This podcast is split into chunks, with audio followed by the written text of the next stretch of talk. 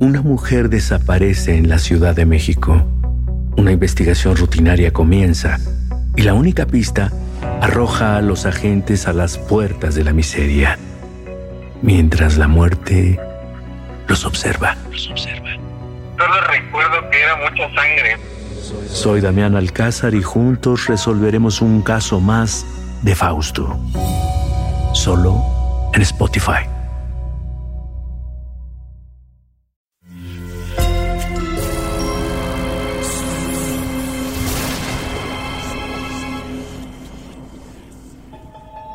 Portal Sonoro no se hace responsable de las visiones, pesadillas o encuentros cercanos del cuarto tipo que puedan suceder antes, durante o después de la experiencia. Para una experiencia sonora completa recomendamos audífonos para dejarte envolver por el mundo de experimentos retorcidos. Escucha bajo tu propio riesgo. Arreglar los defectos físicos personales es un imperativo para muchos. Es comprensible. La sociedad parece muchas veces exigirnos, eh, obligarnos a través de la burla, el desdén, el rechazo. Pero muchas veces el problema no es solo físico. No basta una cirugía estética. Es necesaria una intervención en la psique. Sin embargo, esa intervención tiene que ser en nuestra mente. Para algunos, existen suficientes personas disponibles allá afuera para probar las hipótesis y así no tener que asumir las consecuencias de una experimentación retorcida de manera personal. Dejemos entrar esa idea en tu mente. Estados Unidos, 1939, Universidad de Iowa. ¿Recuerdas que, que, que, que necesitaba voluntarios? Ya los conseguí. Son huérfanos conoce a Wendell Johnson, un joven psicólogo de 32 años que padece de tartamudez. Muy pronto, intentará probar si su teoría del origen de la tartamudez es cierta y recurrirá a lo que sea para ello. Un experimento que probará la mente tartamuda del humano para los asuntos retorcidos. Basado en hechos reales. Hoy, el experimento monstruo. Ahora escucha. Solo escucha el sonido de las manecillas. Escucha cómo se desvanecen una a una. Es así porque ahora, quizá, hemos logrado que entres en un trance podcástico en el que dejarás de ser tú. Y hasta que escuches las manecillas nuevamente, mi voz te permitirá entrar por unos minutos en la cabeza de Paul, un compañero de universidad de Wendell Johnson en los años 30 del siglo pasado. Sonoro presenta Experimentos Retorcidos. Y esta voz es la de tu anfitrión, Alejandro Joseph.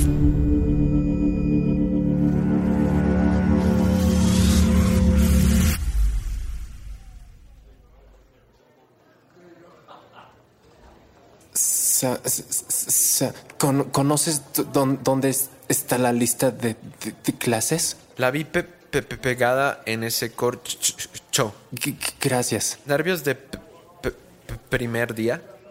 así es. Creo que vienes a lo mismo que yo. Voy a patología de lenguaje. Lo veo. Soy Wendell. Paul. Ese día conoces a Wendell Johnson mientras buscas tus horarios de clase. Y a la derecha está el patio donde solemos juntarnos varios a pasar el rato. Algo la, la, la, la, la ver, complicado entonces. Pero lo más importante es que sepas que afuera de la universidad venden un excelente café. Voy para allá. Vamos, te presento a los otros. Te encuentras sentado en la cafetería con Wendell y sus amigos. Nunca habías estado en un grupo así. Te identificas con ellos. Tienen problemas de habla semejantes a los tuyos. Te emociona pertenecer. Lo que te dice Brian es cierto, Paul. Solo evita a Jenkins. Y si te dice que cuentes en tu cabeza hasta 10 para hablar, mejor dile que nosotros somos mejores. Porque para llegar a 10 contamos 40 veces. Se acerca un par de atletas de la Universidad de Iowa a su mesa. ¿A quién tenemos aquí, Winston? Son los ta ta ta ta ta ta ta ta tarados del patio de la universidad. Miras como varios del grupo se retiran sigilosamente, dejándolos solos a ti y a Wendell. Mike, Winston, él es Peter, Pierre, pinche tartamudo también. Ya te la sabes. Lárguense de nuestra mesa. Vamos, muchachos. No que, que- que queremos problemas. Nos haremos a un lado. Nunca has entendido a los que son como ellos. Se te enciende la cara y deseas que se retuerzan en un fuego infinito mientras unos perros les arrancan la piel. B- b- b- b- vamos, Paul. Te levantas lento y sin entender por qué, sientes un zape en la nuca. Muévete. Nuevo. Mientras caminan juntos de regreso a los salones de clase, Wendell parece notar tu cara de enojo. Te dice que pensaba que para esta edad ya tendrías... que haberte acostumbrado a sus tarados. ¿Sabes? Esa sensación de tener los labios cosidos, de no poder pro- pronunciar palabras. La primera vez que la tuve fue a los s- s- cinco. Te cuenta que sus padres hicieron hasta lo imposible por tener un hijo sin esos problemas, pero nada pudo corregirlos. A ese niño de cinco años, un doctor le dio pastillas de azúcar. Ta- ta- ta- También me llevaron con un qui- quiropráctico que solo me tronó cada hueso de mi cuerpo para liberar energía atrapada. Evidentemente, nada resultó. Eh, Estoy atrapado con esto. No hay días sin que ese niño de 5 años no reviva nuevamente el terror de no po- poder hablar. Así que aprendí a vivir con e- esto, pero no renuncié a encon- c- encontrar la cura. Tu empatía era total con Wendell. Encontrar una cura. El sueño que te tiene en la universidad a ti y a muchos de los compañeros. La universidad es una experiencia frustrante. La corriente que mejor explica la tartamudez por esos días es la que señala que esa condición se debe a señales del cerebro mal procesadas.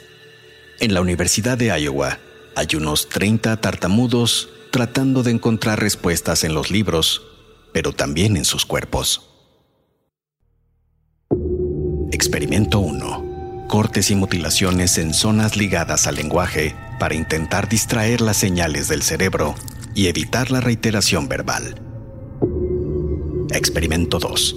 Cuerpos conectados a electrodos para administrarse shocks eléctricos que reencaminen las neuronas. Experimento 3. Se dan fuertes golpes en zonas de reflejos condicionados para paralizar los impulsos. Experimento 4. Brazos y manos inyesadas esperando cambiar las señales dominantes del cerebro. Ningún experimento ha resultado. Incluso el que está por suceder en la sesión de esa tarde, sin que nadie estuviera al tanto. El experimento 5.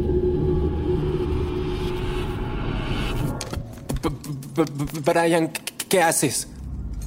Todos en el grupo quedan estupefactos mientras Brian juguetea con la pistola.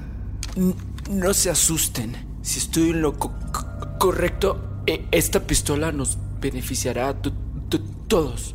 Solo tengo que ponerla junto a mi ca- ca- cabeza y... ¿Te parece que esto es demasiado? Tienes el impulso de lanzarte sobre Brian para arrebatarle la pistola, pero te quedas paralizado, al igual que los otros. Jalar el... Tus pulsaciones están al límite. Te lanzas hacia Brian y se quedan horrorizados. Hay ese zumbido en sus cabezas. Brian se ha disparado junto al oído. Reaccionas. Brian, Brian. Brian. Lo tomas de la cabeza. No hay sangre. Brian sacude su cabeza. Brian, Brian. Wendell sacude también su cabeza y se levanta de su asiento. No se preocupen, ya lo dijo Brian. Es un experimento más. Wendell explica a todos que él sabía del experimento. La intención era que el estado de sobresalto y el sonido les permitiera aturdir las señales del cerebro y evitar así el tartamudeo. Brian se recupera, pero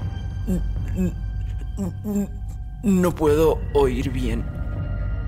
El experimento de la pistola tampoco funcionó. Más adelante ese mismo día, mientras caminas con Wendell hacia un aula, tu rostro sigue un poco pálido. Sigues pensando en lo de Brian, ¿eh? Lo, lo entiendo. Hay que ser extremos. Hace una semana intenté hablar con Sara. ¿Sabes? La que me gusta mucho. Sara, Kings, la, la, de quinto semestre, sí. Bueno, me acerqué a ella en un descanso. Había preparado mi interacción. Yo, ella me ve como un fenómeno. No pude juntar tres palabras. Me dejó hablando solo y se fue. Si no hacemos algo, esa es nuestra vida, Paul. Y tras decir eso, Wendell se aleja hasta que lo pierdes de vista.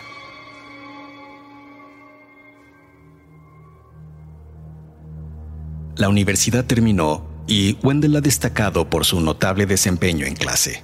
Su expresión oral ha mejorado usando varios trucos, pero su tartamudez continúa. Esa tarde te reúnes con Wendell en la cafetería de siempre. Así que, el, emérito Wendell ha logrado su, sueño. profesor titular de la Universidad de Iowa. Así es, Paul. Profesor titular finalmente. Pero para el sueño falta mucho, Paul. He estado pensando que todo lo hemos hecho mal.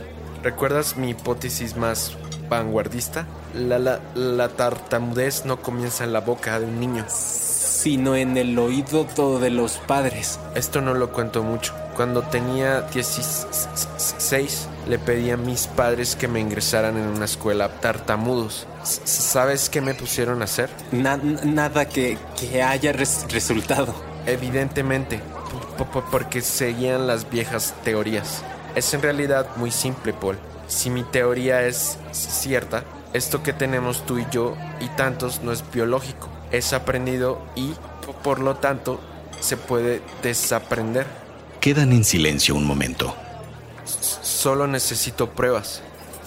Bueno, la, la, mayoría de nuestros compañeros ya no están cerca y, y desde el incidente de la pistola... Tengo ahora protocolos y el experimento ideal en mente.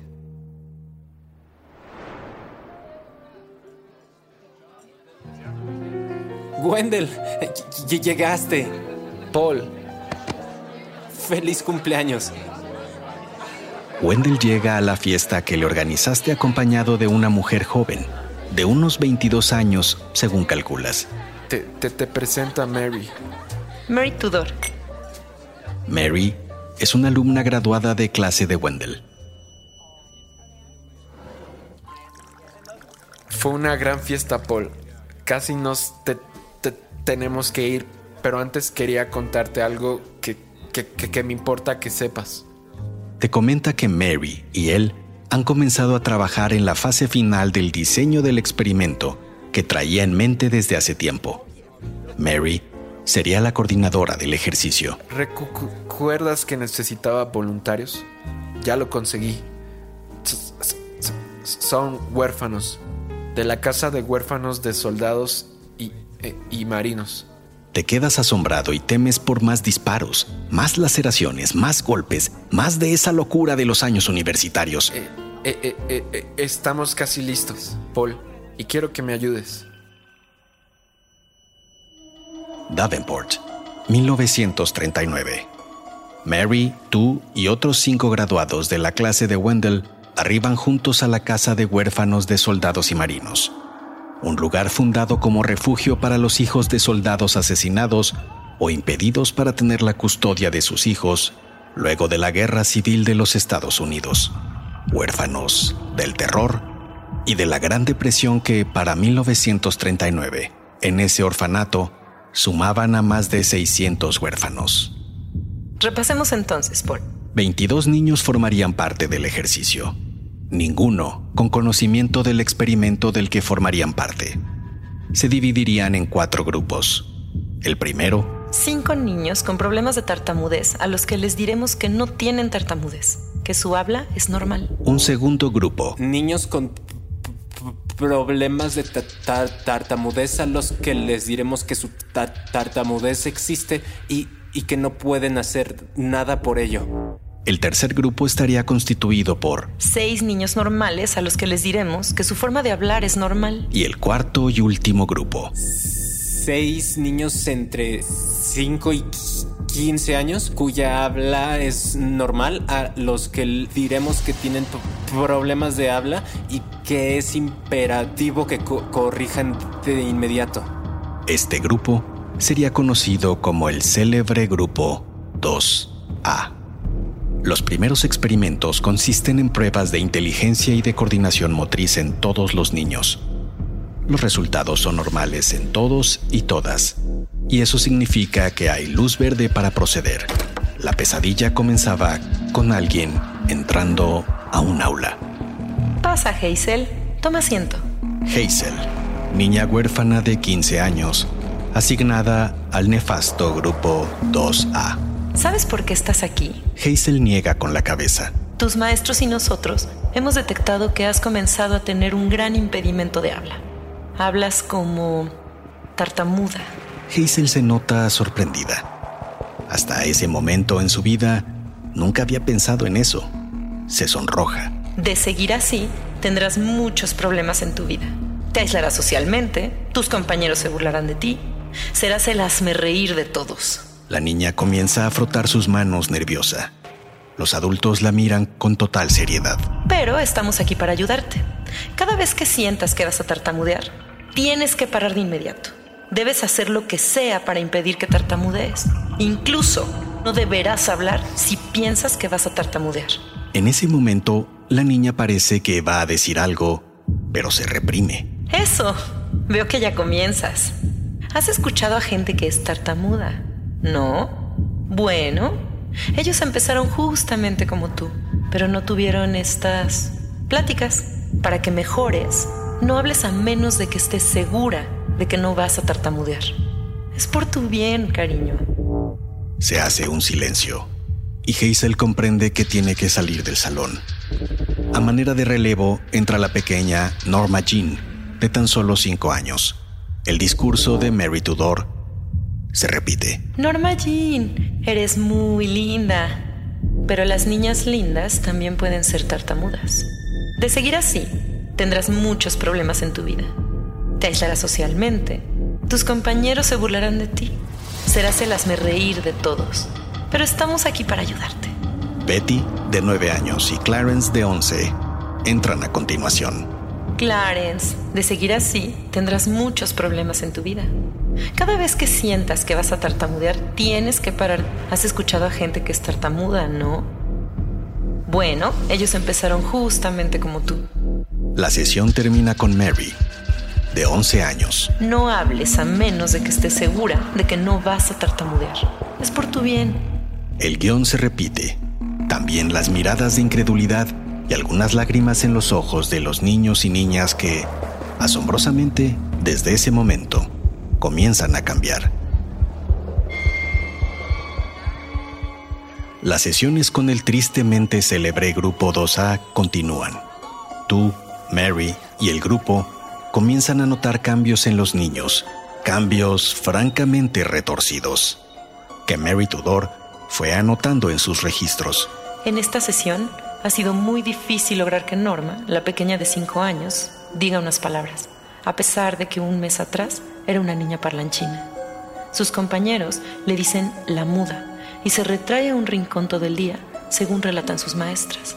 Los otros casos no eran diferentes. Betty, de nueve años, prácticamente se rehúsa a decir palabra alguna, incluso a sus maestras. Ha reprobado ahora sus exámenes. Me confesó que no puede dejar de pensar en que se equivocará y será tartamuda y eso la hace tartamudear. Y ante el horror de los resultados pensaste pertinente hablar con Wendell para que cortara de tajo el experimento. Detenerlo, Paul. El experimento justo está probando lo que buscamos. Hazel, la joven de 15 años, ha comenzado a tronar sus dedos en señal de frustración. Cuando se le preguntó por qué repetía la letra A tantas veces, confesó que tiene miedo de decir la siguiente palabra. Y al preguntarle por qué tronaba los dedos, Confesó que es porque tiene miedo de decir la letra A de nuevo. Un círculo de terror sembrado por la codicia de encontrar respuestas sin importar las consecuencias posibles. Pero, Wendell, Clarence, e, el niño de, de 11 años ha comenzado a corregirse a sí mismo, como me pasa a mí. Detén el experimento. probaste tu punto. ¿Qué más razón para estar contentos, Paul?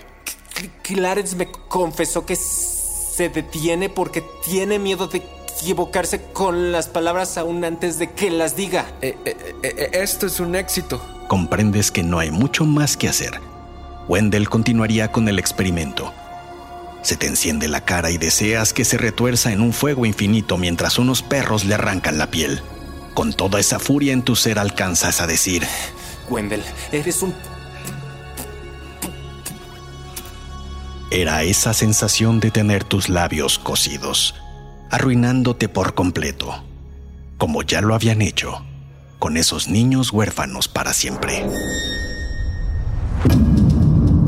Es hora de que vuelvas a ser tú, de que regreses lentamente. Escuchas de nuevo una a una las manecillas mientras te haces consciente de que escuchas un podcast y de que afortunadamente no fuiste de los niños del nefasto Grupo 2A en el llamado Experimento Monstruo. Mary Tudor regresaría al orfanato meses después del experimento. Habló con los niños del Grupo 2A y les juró que no había nada malo con su habla, pero el daño estaba hecho. Luego de las sesiones del experimento monstruo, ninguno de los niños y niñas pudo hablar con normalidad el resto de su vida. Mary, la niña de 12 años que participó en el experimento, dijo en breve entrevista al New York Times, el experimento simplemente me arruinó la vida. El llamado experimento monstruo ha sido objeto de demandas que obligaron en 2001 a la Universidad de Iowa a pedir una disculpa pública. Los descubrimientos de Wendell Johnson permanecen como aceptados hoy en día, el tartamudeo puede ser un condicionamiento psicológico que, una vez establecido, puede continuar por siempre retorciendo la vida de quien lo padece. Lo que a la fecha no ha quedado claro es lo que comienza el tartamudeo en aquellos que no han sufrido el condicionamiento. Aunque basado en algunos hechos reales, los personajes y situaciones de este podcast son ficticios. Si tienes curiosidad de saber más, puedes consultar un estupendo artículo publicado por el New York Times y otros materiales disponibles en las notas del episodio. Yo soy Alejandro Joseph. No te pierdas nuestro próximo episodio, en el que exploraremos otro experimento retorcido.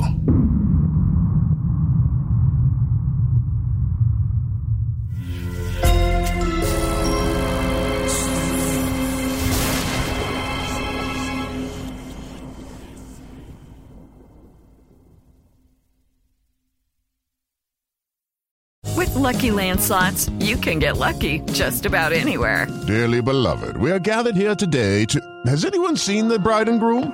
Sorry, sorry, we're here. We were getting lucky in the limo and we lost track of time. No, Lucky Land Casino, with cash prizes that add up quicker than a guest registry. In that case, I pronounce you lucky. Play for free at LuckyLandSlots.com. Daily bonuses are waiting. No purchase necessary. Void where prohibited by law. 18 plus. Terms and conditions apply. See website for details. Una mujer desaparece en la Ciudad de México.